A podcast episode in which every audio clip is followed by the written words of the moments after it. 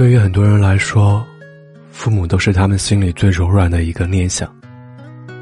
背井离乡，在外打拼，可以无比坚强；可一谈到父母，心就软了。其实我们是害怕，害怕来不及用爱去报答。但其实我们不知道，父母又何尝需要我们报答？在他们眼里，我们好好生活，就已经是最好的礼物。妈妈笑着回答：“流浪是兔子先生的特长。”小孩子嘟着嘴说：“兔子先生怎么不听话？”兔子公公。兔子婆婆会想念他，会担心他。